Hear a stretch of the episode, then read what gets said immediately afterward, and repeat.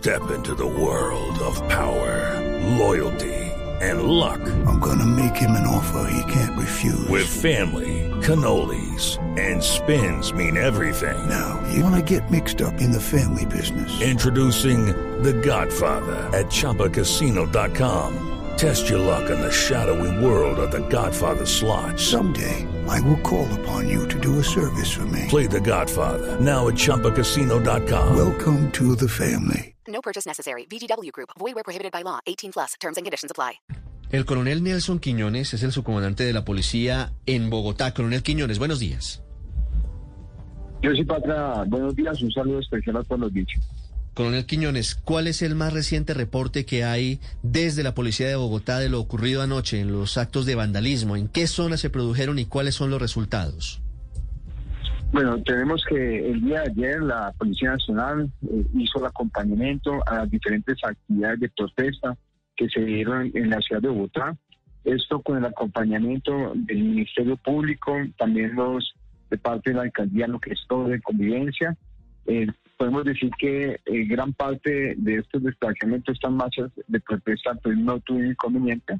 Sin embargo, pues como ustedes lo mencionaban, eh, grupos delincuenciales que aprovechan, digamos, esta situación y generaron desórdenes especialmente en lo que corresponde el sector de las Américas, el, el sector de Yomasa, en Usbe y la localidad de Suba.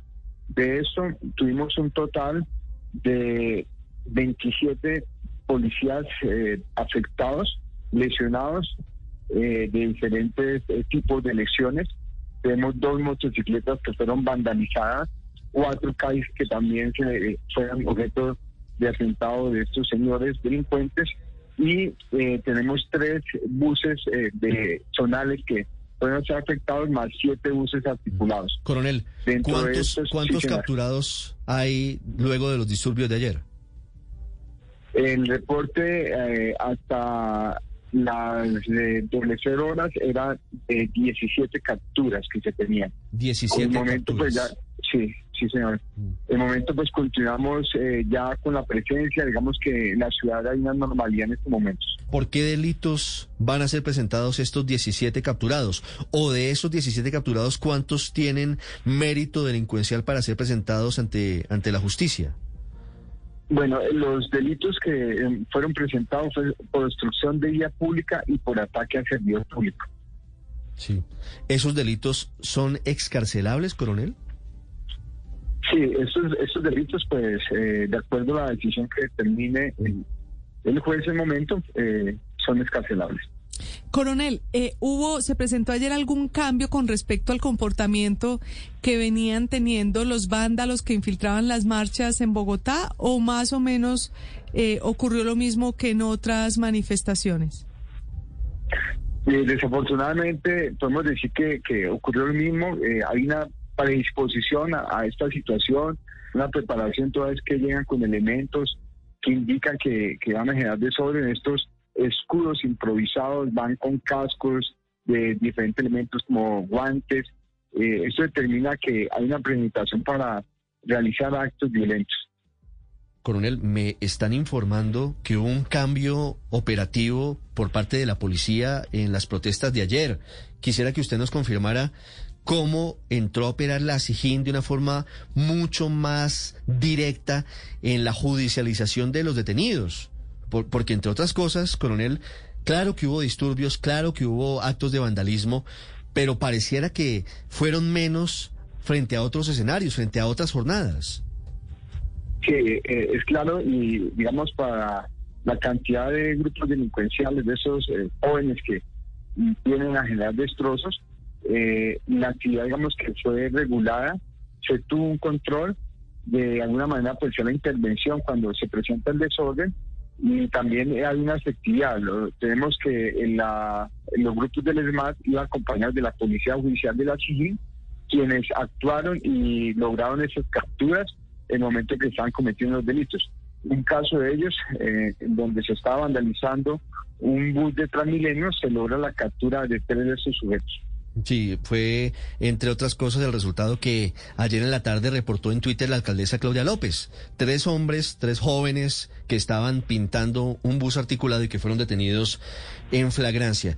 Coronel, quiero hacer una última pregunta frente a un hecho que está siendo investigado por la Fiscalía y por la Procuraduría. Acaba de confirmar el Ministerio Público que abrió indagación para determinar si hay policías involucrados en la desaparición y la muerte del joven Duban Felipe Barros en el Portal de las Américas el pasado 5 de junio. ¿Ustedes ya fueron notificados por parte de la Procuraduría de esta investigación?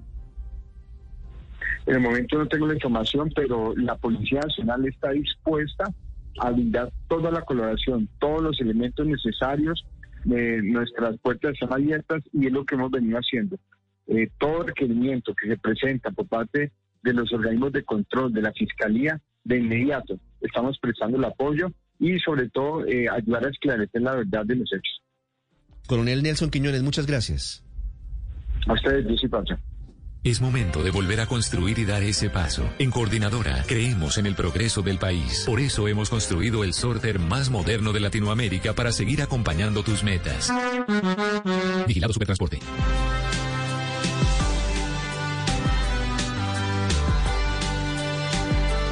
Lo que confirman desde la policía es que un cambio de la forma de operar de las autoridades en las eh, manifestaciones violentas de ayer.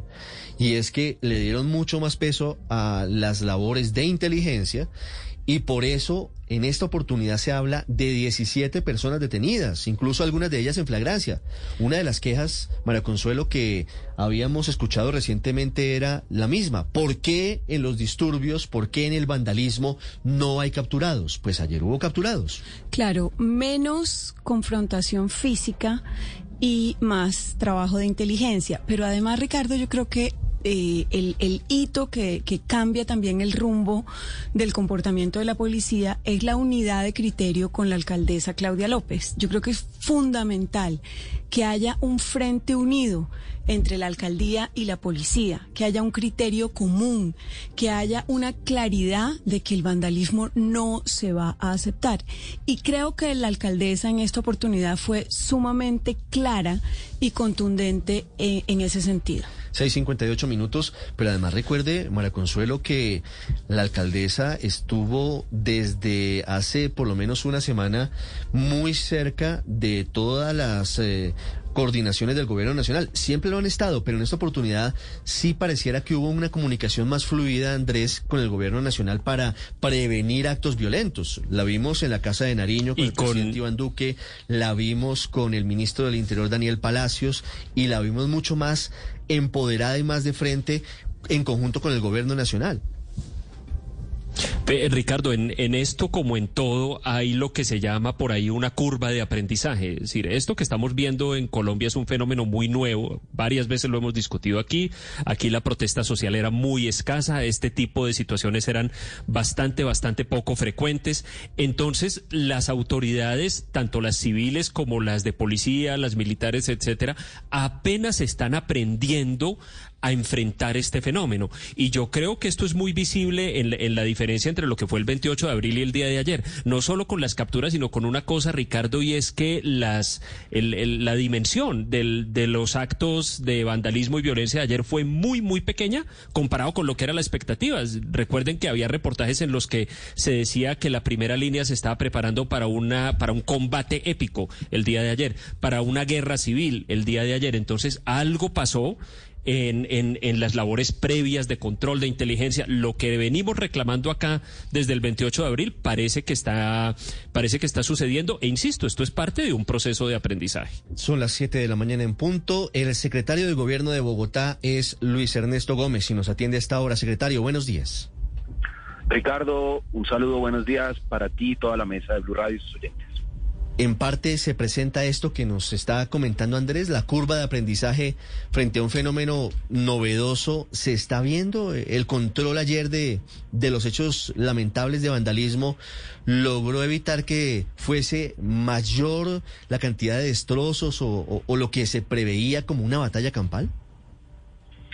Ricardo, hay varios factores, hay varios factores. Uno tiene que ver también con los esfuerzos que ustedes mencionaban de inteligencia y judicialización que ha pedido- permitido también desarticular organizaciones delincuenciales que están no asociadas a la protesta, pero que sí infiltran la protesta, como ocurre con grupos de microtráfico. Esto nos estaba pasando mucho en el portal de las Américas, que dos ollas de microtráfico en las horas de la tarde noche llegaban a hacer delincuencia. Estas han sido ya desmanteladas, varias capturas, pero por supuesto también tiene que ver con eh, eh, el trabajo. Ayer hubo un esfuerzo muy grande de gestores, se ha venido creciendo el número de gestores que tiene la ciudad de Bogotá. Eh, y la policía también se ha venido adecuando de mejor manera a responder en la individualización de los casos de violencia, evitar que haya un procedimiento de dispersión, de una movilización en general con gases y que haya mayor esfuerzo en capturas e individualización de los violentos. La cifra que tienen ustedes es la misma que reporta la policía a esta hora, de 17 capturados, secretario. Sí, varios más se detuvieron, pero finalmente al final eh, eh, el procedimiento para captura, judicialización, los priorizados fueron esos 17, los otros en diálogo con personería y demás, en algunos casos impuso comparendo, no había ningún mérito para un procedimiento de judicialización, pero efectivamente esa es la cifra de aquellos que están ya en procedimientos de judicialización por distintos delitos, daño a bien público, agresión a servidor, eh, o también algunos que están involucrados en otro tipo de actividades delictivas. En total, ¿cuántas personas habían sido detenidas? Estamos hablando de más de 25 que estuvieron a lo largo del día en distintos puntos, insisto. Aquí cuando hay un enfrentamiento, eh, eh, evidentemente parte del ejercicio es capturar a aquellos que están involucrados en el lanzar piedras, pero fundamental para poder llevar a cabo con éxito una judicialización, Ricardo, es tener todo el material probatorio, no desgastar ni a la justicia ni a la policía eh, en caso de no y así eh, se trabajó el día de ayer, como ustedes lo mencionan. Afortunadamente fue una jornada con mucha menos violencia de las que vimos en los meses anteriores, en críticos, em, pero, pero hay que decirlo, y esto es muy doloroso, deja un saldo todavía de muchos civiles y policías heridos. Eh, 63 en total, em, algunos con lesiones menores, pero también hay que decirlo, no tiene ninguna justificación que jóvenes, eh, humildes jóvenes de uniformados o jóvenes civiles se estén enfrentando. eh, y por eso yo he hecho, Ricardo, y aprovecho este espacio, si me lo permites, hacer un llamado que no se romantice bajo ninguna circunstancia el hecho de que en Colombia los jóvenes tengan que utilizar casco, gafas o escudo para salir a marchar. Ninguna marcha debería eh, implicar violencia ni entrañar violencia en Colombia. Debería haber una eh, visión de convocar a movilización pacífica, porque lamentablemente quienes han romantizado estas formas de autodefensa de alguna manera están eh, desconociendo que al lado de ese casco, de esas gafas, a veces también hay un machete, casco, gafas, escudo y molotov, casco, gafas, escudo y piedra, y eso es lo que genera toda esta violencia que termina lamentablemente siempre con muchos civiles y policías heridos. Pues más adelante vamos a hablar del senador Gustavo Bolívar. Usted no lo menciona directamente, pero ha sido uno de los que ha entregado esos cascos y esas viseras y ha sido defensor de los jóvenes de la primera línea y tuvo su consecuencia política ayer. Pero para precisar, eh, doctor Gómez, son 63 deteni eh, eh, heridos en total, Lesionados, heridos. lesionados en total, incluyendo en total, policías. En total, tanto policías como civiles, sí señor. El secretario, la captura de seis personas el sábado de eh, señalados de pertenecer a primera línea, eh, ¿por qué se dio? ¿Esto impactó también en lo, en cómo fue el desarrollo de las, eh, el sábado no, el lunes, perdón. ¿Esto impactó en lo que fue el desarrollo de los hechos ayer, la, el tema de menos violencia en la ciudad? Luz María, hay varios factores.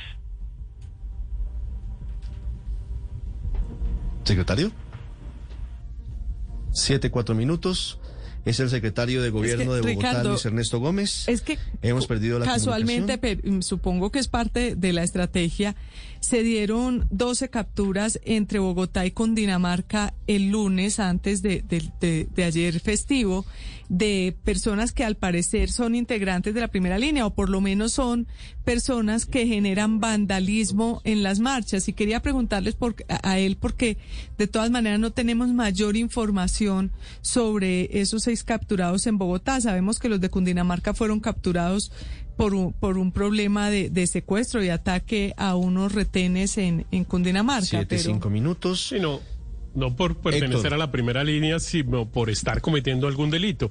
Y es que yo sí creo que la actuación policial esta vez, eh, y es eh, sin duda uno de los, de los temas que generó el resultado que generó, que es relativamente bueno. Pues claro, hubo muchos heridos y tal, pero se esperaba mucho más. Y es que la policía actuó preventiva y disuasivamente, que es como tiene que actuar. Actúa antes con inteligencia, por ejemplo, para capturar esas personas que imagino que estaban preparando actos vandálicos, etcétera, tenían elementos que conducían a pensar que efectivamente los iban a ejecutar y por otra parte un despliegue policial enorme, ¿no? Es que a diferencia de lo que ocurría antes, esta vez estaban protegiendo los bienes públicos que estaban en riesgo. Eh, es que antes, eh, por alguna razón, la policía y el gobierno nacional habían dado la orden de que eso no ocurriera, ¿Sabe que de que la vi- policía se hiciera, los vi- digámoslo, lejitos. Los vi en Y estaciones eso- de Transmilenio, adentro de las Claro, estaciones claro, protegiendo los bienes que están en riesgo como corresponde. Si uno sabe que le están pegando a Transmilenio, pues obviamente hay que diseñar un operativo de protección de esos bienes públicos. Permítame que recuperamos la comunicación con el secretario de Gobierno de Bogotá. Secretario, nos estaba contando usted a- a- sobre la pregunta de Luz María si la captura de seis supuestos integrantes de la primera línea que venían a cometer delitos en Bogotá podría haber incidido en la disminución del vandalismo ayer en la ciudad. Eh, Ricardo, gracias, disculpa, se me cayó efectivamente la llamada Luz María. Mira, sin duda alguna, las capturas, no solo de esos seis eh, el día lunes, de esos seis integrantes de organizaciones de primera línea y otros involucrados en vandalismo, involucrados en violencia, involucrados en terrorismo, eh, eh, tuvo un efecto disuasivo y además eh, de control sobre aquellos que estaban siendo dinamizadores de la violencia. Eh, también, como lo decía anteriormente, las capturas y desmantelamiento de grupos de microtráfico que estaban siempre filtrando la protesta para lograr que la policía no hiciera labores de vigilancia y de control de microtráfico, sino que estuviera protegiendo el portal Américas, por ejemplo.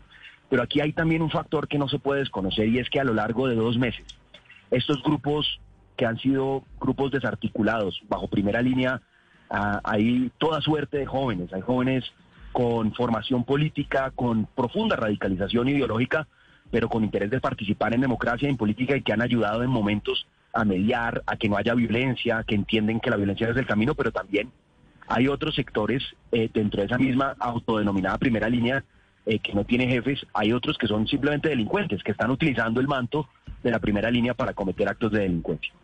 Y por esa razón, Sí, aquellos es- que han estado participando en actividades de formación política, de estructuración, eh, han buscado justamente aislarse de las dinámicas violentas. Ayer vimos muchos de ellos, por ejemplo, en Los Héroes, que estaban realizando actividades culturales con todo el equipamiento de primera línea, pero que son tienen claridad. Ayer, por ejemplo, en Héroes, que hubo una convocatoria muy nutrida, tienen la claridad que la violencia no puede seguir siendo el camino.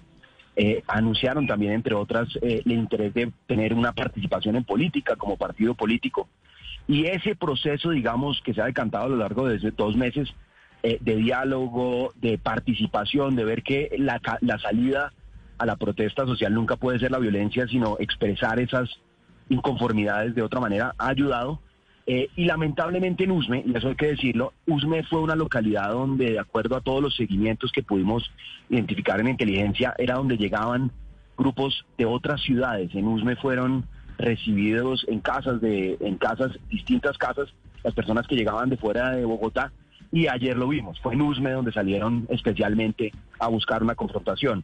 Los grupos de Usme, que ya vienen en un proceso muy importante, eh, eh, no, no participaron tanto de, de- la confrontación, estaban más en el puente de la dignidad, pero muchos otros nuevos que no identificábamos con los que nuestros gestores no habían tenido todavía contacto y que no pudieron mediar o controlar situaciones, estaban exclusivamente buscando confrontación con la fuerza pública y muy seguramente hacen parte de estos de que, que llegaron de fuera de Bogotá, que afortunadamente eh, no fueron tantos como se preveía inicialmente, que de los que estaban tratando de buscar violencia y disturbios. Sí.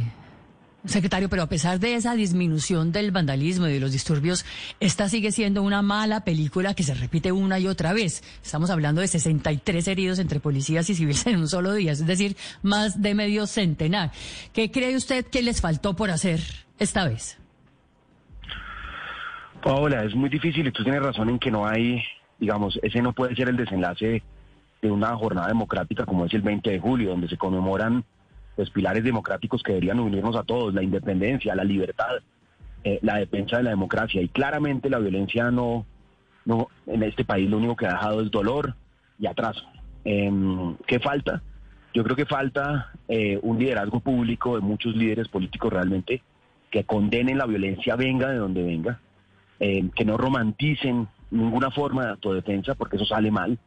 Yo creo que falta, Paola, que tengamos en Colombia em, mejores condiciones para muchos jóvenes. Yo eso no lo puedo desconocer.